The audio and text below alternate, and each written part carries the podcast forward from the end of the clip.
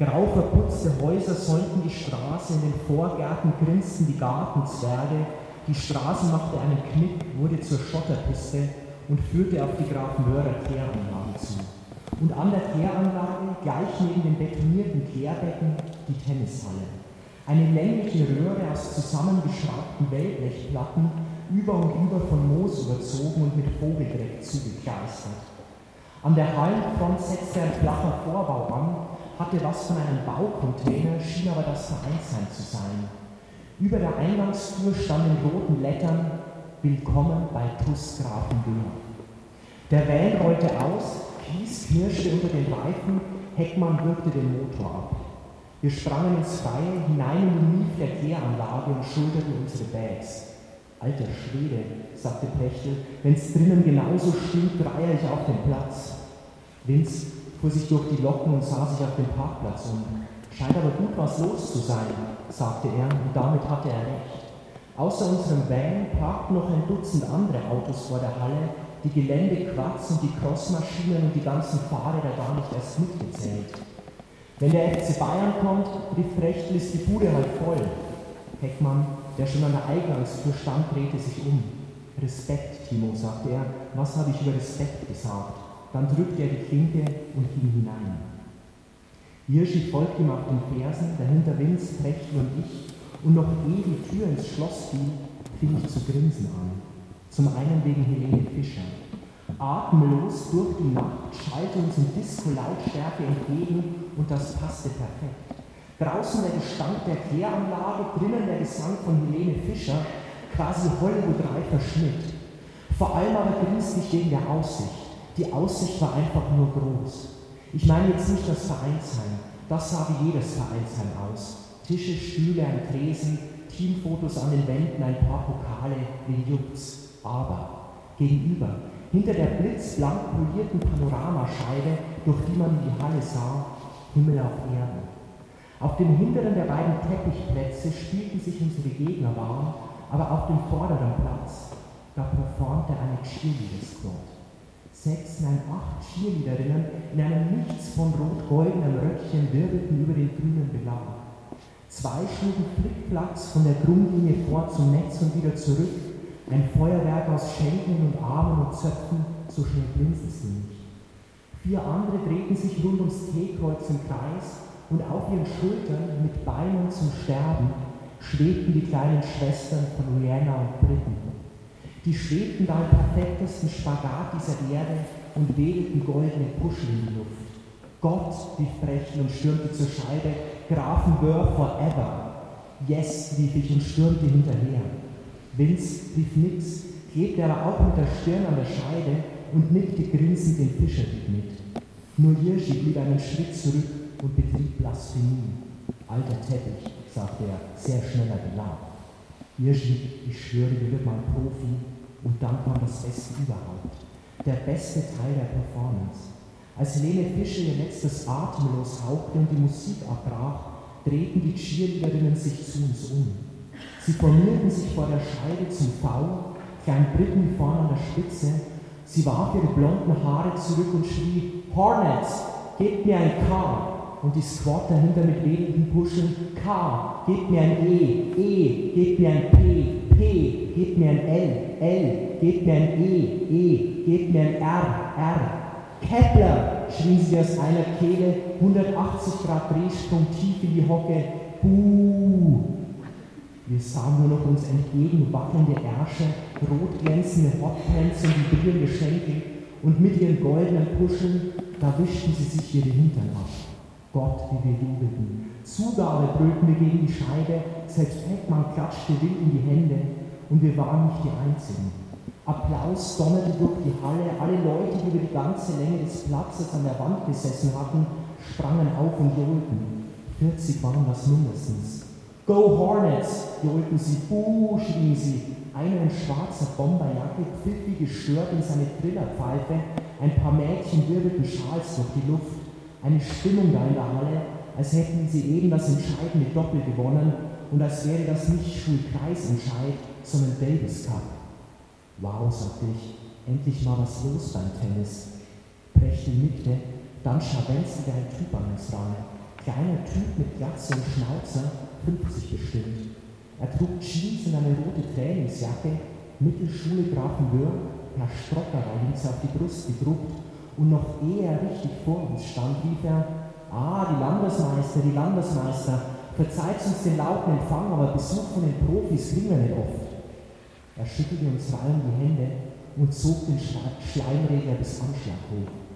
Quatschte was von der Speed-Initiative und dass wir genauso fit aussahen wie auf den Plakaten und wie sehr seine Jungs sich freuten, endlich gegen die Champions anzutreten und dass wir auch bei einem 4-0 nach dem Einzelnen hoffentlich noch die Doppel spielen würden.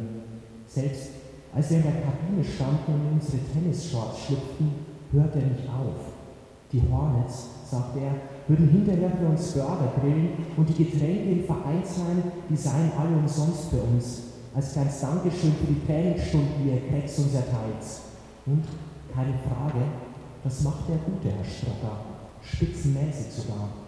Keiner von uns hegte auch nur den geringsten Verdacht. Wir dachten, der kriecht so übel zu Kreuze, damit wir seine Jungs nicht völlig verhauen. Nicht arrogant mit Stopp-Lock anfangen oder mit Trickshots durch die Beine und so. Dass aber tatsächlich Brad Ugly Gilbert vor uns stand, dass die Halle eine einzige Brad Gilbert Brutstätte war, fiel uns im Traum nicht ein. Wir brauchten auch noch eine ganze Weile, bis wir es schnallten. Eine halbe Stunde knapp. So lange spielten nämlich Hirsche und ich, aber darüber will ich nichts sagen. Das war schlimm. Ich gewinne gerne, wirklich, aber bitte nicht so. Keine Ahnung, was mein Gegner glaubte, für einen Sport auszuüben. Tennis war es definitiv nicht. Ich brauchte 26 Minuten und gab 5 Punkte ab. Alle im zweiten Satz. Im zweiten schied ich ein bisschen zu oft zu den Hornets rüber, die neben Platz 1 an der Hallenwand ihren Schönheitsschlag hielten oder sich im Schockstarre befanden. Hirschi reichte nämlich 21 Minuten und sein Gegner machte genau einen Punkt. Bei 6-0, 5-0, 40-0 schlug Hirschi einen Return ins Aus, Narbenreturn und das war's. So lief das in der ersten halben Stunde und dann ging's los. Dann fingen Wilz und Prechten an und schon beim Einstieg wurde das klar. Und zwar, dass die Grafen Wörer falsch herum aufgestellt hatten. Ihre 1 und 2, die spielten glasklar und 3 und 4 waren jetzt keine Cracks, die beiden, aber sie schlugen die Bälle nicht sofort ins Netz. Und der Gegner von Linz, 1,90 schrank mit einem Bizeps wie annähernd Rafa, kaum zu glauben, dass der noch 16 sein sollte, der hatte sogar einen gefährlichen Schlag, seinen Aufschlag. Er servierte ohne Kick oder Schnitt und alles, aber er servierte schnell. 170 schätzte, Hirschi und der weiß, was er sagt. Auf Sand wären diese geraden Geschosse trotzdem kein großes Problem gewesen, da hätte Wind sicher jedes zweite Spiel geprägt. Aber auf stumpfen, brettharten Teppich, wenn dir da die Kugel mit 170 Sachen entgegenkrachen, musst du erstmal retournieren. Zumal der Typ Hop oder Top servierte. Erster oder zweiter Aufschlag, das kratzte dir nicht. Der knüppelte immer voll drauf. Service-Winner oder Doppelfehler, das war seine Taktik und, muss man sagen, er fuhr gut damit. Bestimmt sechs von zehn Teilen explodierten im Feld. Und die Halle, die explodierte auch. Als der Typ sein Aufschlagspiel zum 1 zu 1 durchbrachte, erstes Spiel für die Mittelschule, drehte die Meute durch. Allen voran die Hornets. Die griffen nach ihren Puschen, wedelten Gold in die Luft und schrien Raptor Rules! Ein Johlen, ein Klatschen, als sei das eben der Matchball gewesen. Die Trillerpfeife schrillte mitten hindurch, jemand brüllte, jetzt zeigen wir's den Luschen. Und der Raptor selbst, der stand in seinem roten Stretch-Shirt zwei Meter vor der Grundlinie, hielt sein Racket wie ein Gewehr in der rechten und feuerte damit in die Menge.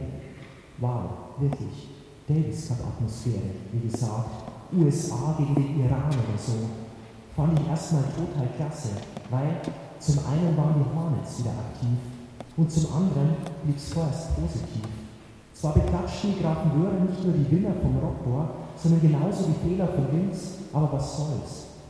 Wenn wir gegen die Regensburger spielten oder gegen die Schanzler, natürlich hielten wir es nicht anders.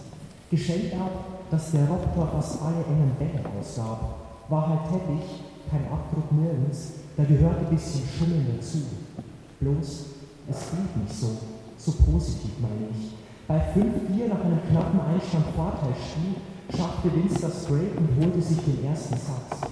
Dann fing der zweite an und sowas habe ich noch nie erlebt. Was, ich weiß nicht, der Hass der Underdogs auf die Champions? Das bis ins Mark hinein verrottete Vorbild Strocker? Oder einfach nur eine kaputte Truppe? Was immer es war, Mental Warfare trifft es nicht im Ansatz. Ugliest Brainfuck seit Erfindung des Sports. Das ist der richtige Ausdruck dafür.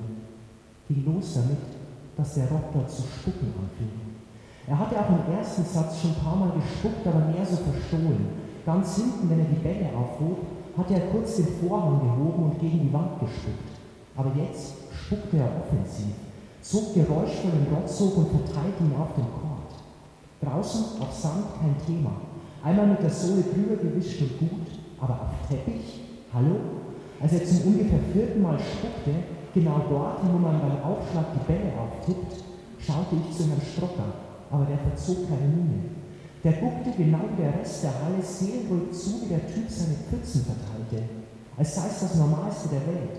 Und wer weiß, vielleicht war es das auch. Vielleicht war es tatsächlich keine Taktik, um Vince aus dem Konzept zu bringen, sondern eine Art Defekt. So wie andere sich in Drucksituationen die Nägel abkauen müssen, musste der Doktor spucken vielleicht. Ich kann es wirklich nicht sagen, ich fand es einfach nur eklig. Und im Gegensatz zu Vince stand ich nicht mehr auf dem Platz. Was aber eindeutig Taktik war, war die andere Sache, die er von Beginn des zweiten Satzes an machte. Alle Bälle, die weniger als einen halben Meter vor der Linie aufsprangen, Grundlinie, Seitenlinie, völlig egal, die gab er aus. Wortlos. Er deutete nur mit der Hand zur Seite und zählte den Punkt für sich. Sicher? rief Vince beim ersten Beschiss fürs Netz. Willst du Abdruck sehen? schrie der Raptor zurück. Ganz sicher? rief Vince nur eine halbe Minute später. Diesmal kam die Antwort von der Bomberjacke. Brauchst du Brille, du Lockendepp? Beim dritten Mal, Rückhand Winner die Linie runter, sagte Vince nur noch, Schiedsrichter bitte. Die Hornets buchen, als hätte er ihre Mütter beleidigt und dann, weil Heckmann schon auf Platz 2 bei Prechte schießte, trat Herr Strocker auf. Er postierte sich am Netzposten und hob die Hände.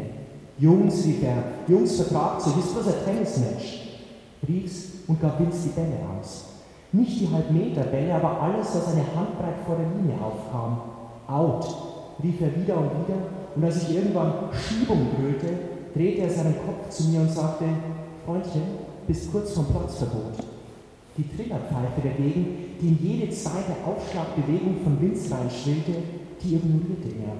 Nur beim allerersten Pfiff sagte er, Quiet please, fair play, hart so hammerhart, der Herr Strocker. Aber das Allerhärteste kam es noch. Das hat er sich für die heißeste Phase des Matches aufgehoben. Bei vier Beinen, 40 Beine, als der Rocker das erste und einzige Mal an einem Breakpoint schnupperte und Vince ihm ein Ass durch die Mitte servierte, rief er Fußfehler, zweiter Aufschlag. Vince sei an, Entschuldigung?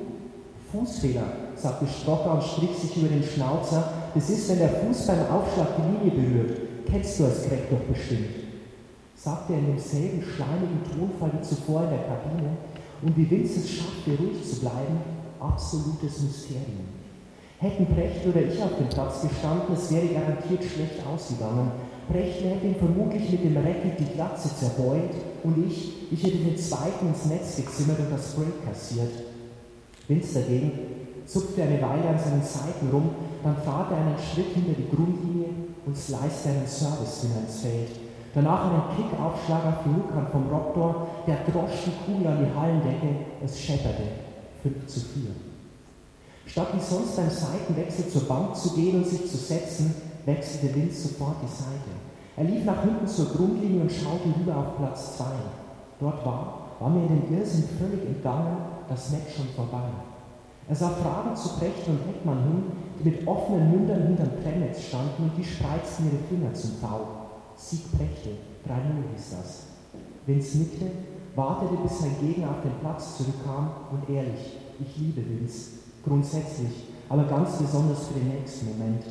Als der Rocker sich zum Aufschlag hinstellte und den Ball auftippte, hob Vince die Hand. Sekunde bitte. Er ließ seinen Blick über die Menge schweifen, über Strocker, die Hornets, die Bomberjacke, bis er schließlich wieder beim Raptor ankam. Herr Heckmann, sagte er, ich breake jetzt den Raptor. Wäre toll, wir könnten danach sofort fahren. In dem Rattenloch hier spiele ich kein Doppel. Sagte er laut und deutlich in die Stille hinein. Halbe Sekunde, dann flog das Dach in die Luft. Ein Schreien und Toben, als regneten Granaten in die Halle. Fuck the pretty boy bloody, kreischte eine der Hornets, andere riefen Übleres und über allem dröhnte die Stimme von Strocker. Punktabzug Kepler wegen Unsportlichkeit. 15-0 Grafenwöhr. Vince stellte sich ohne Proteste auf die Rückhandseite, stellte sich bis auf einen halben Meter an die T-Linie ran. Kannst aufschlagen, rief er übers Netz und dann war es ruckzuck vorbei. Der Raptor servierte mit 250, ich weiß nicht wohin. Keine Ahnung, ob er überhaupt noch das Feld treffen wollte oder nur Vince Körper oder beides zugleich. Ihm gelang nichts davon. Er schlug zwei Doppelfehler, einen Ass, einen Doppelfehler und beim Matchball, wo großes, gerechtes Tennis, erwischte Vince das Geschoss mit dem Rahmen und der Return tropfte als Netzroller in die richtige Hälfte des Felds. Yes, schrie ich und riss die, riss die Arme in die Luft. Yes! Drüben auf Platz 2 tat Brecht das Gleiche. Selbst Jirschi sprang auf und jubelte.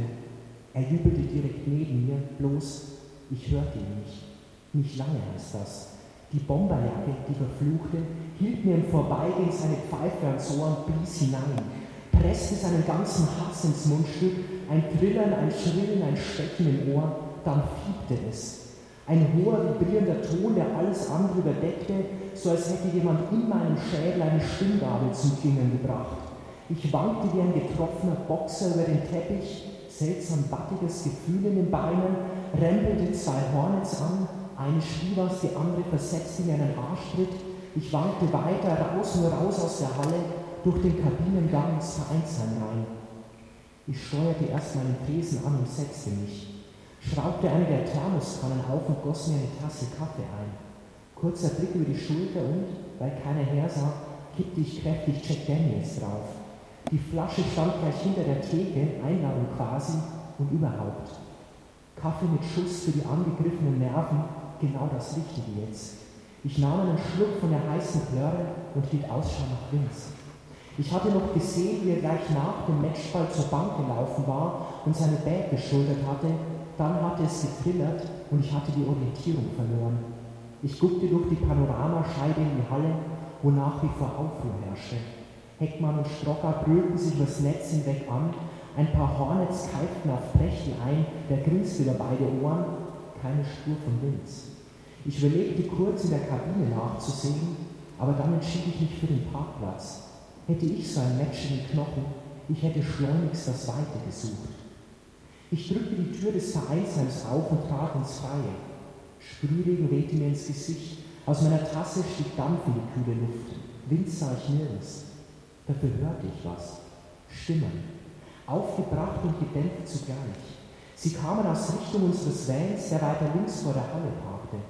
Durch die feuchten Scheiben hindurch war nichts zu erkennen. Ich lief die paar Meter über den Kies und kurfte den Van und da stand Vince. Er lehnte mit dem Rücken an der Seitentür, seine Bag lag daneben am Boden und drei Grafen Hörer umringten ihn. Der Raptor stand direkt vor ihm, die Fäuste in die Hüften gestemmt.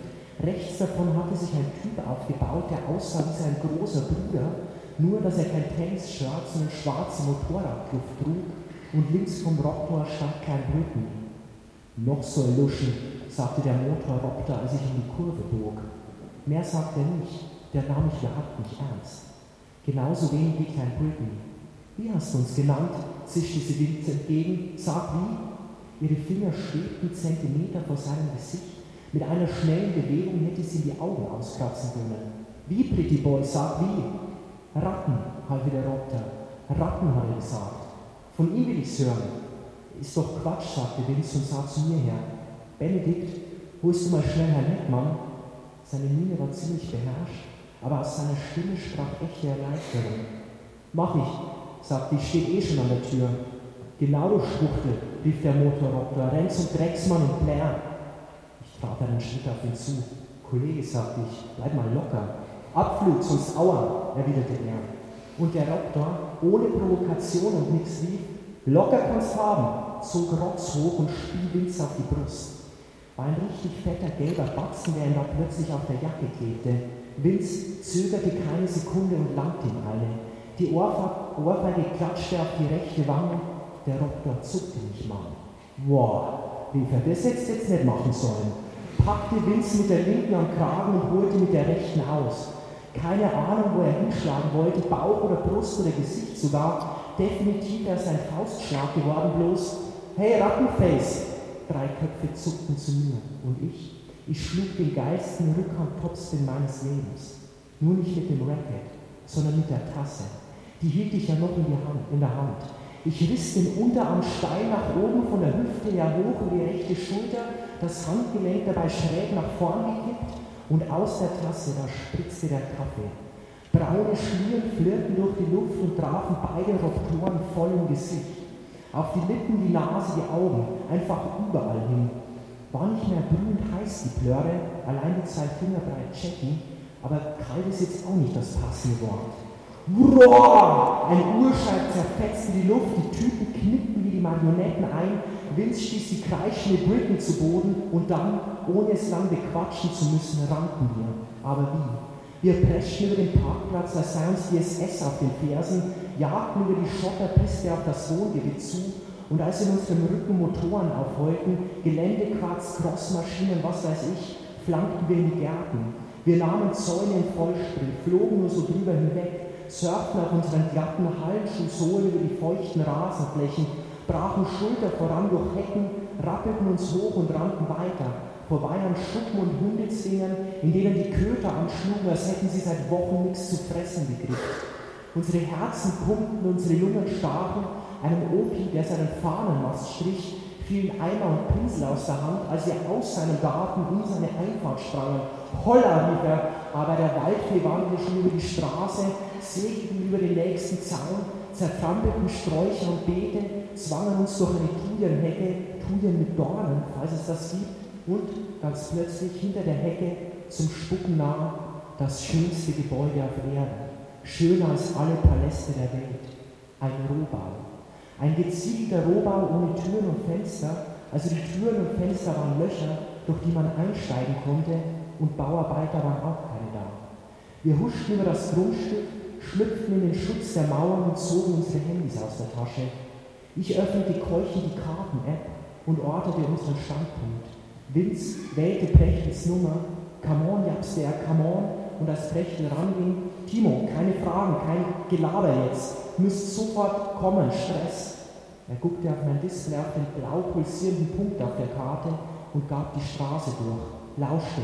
Nein, nicht Gründer, Grün, Hundweg, grün wie Gras, Hund wie Hund. Vom Rohbau halten, schnell. Japste alles ins Handy, dann drückte er auf die rote Taste, sah zu mir und hob den Daumen. Ich nickte, zu ausgepumpt, um was zu sagen, stützte die Hände auf die Oberschenkel und saugte Luftbewegungen. Vince tat genau dasselbe und so standen wir da im Rohbau, von übergebeugt mit knallroten Köpfen, wie zwei Cross-Country-Champions kurz vom Kollaps. Eine Weile war nichts als unser pfeifender Atem zu hören, Schweiß rann uns die Wangen hinunter und tropfte auf den Zement und dann, als hätten wir es abgesprochen, fingen wir zu kichern an. Von 0 auf 100. Es sprudelte nur so aus uns raus. Also wir lauschten schon noch, ob Motorräder oder Quatsch oder sonstige Höllenmaschinen näher kamen, um uns zu vernichten, aber vor allem kicherten wir. Rorororoktor und Kakakakaffee prusteten wir hinter vorgehaltenen Händen. Die Wände warfen unsere Stimmen zurück, ein Gackern hallte durch die nackten Räume, als hätten wir uns in eine Horde 13-jähriger Mädels verwandelt, die gerade den ersten Joint ihres Lebens rauchte. 跌宕。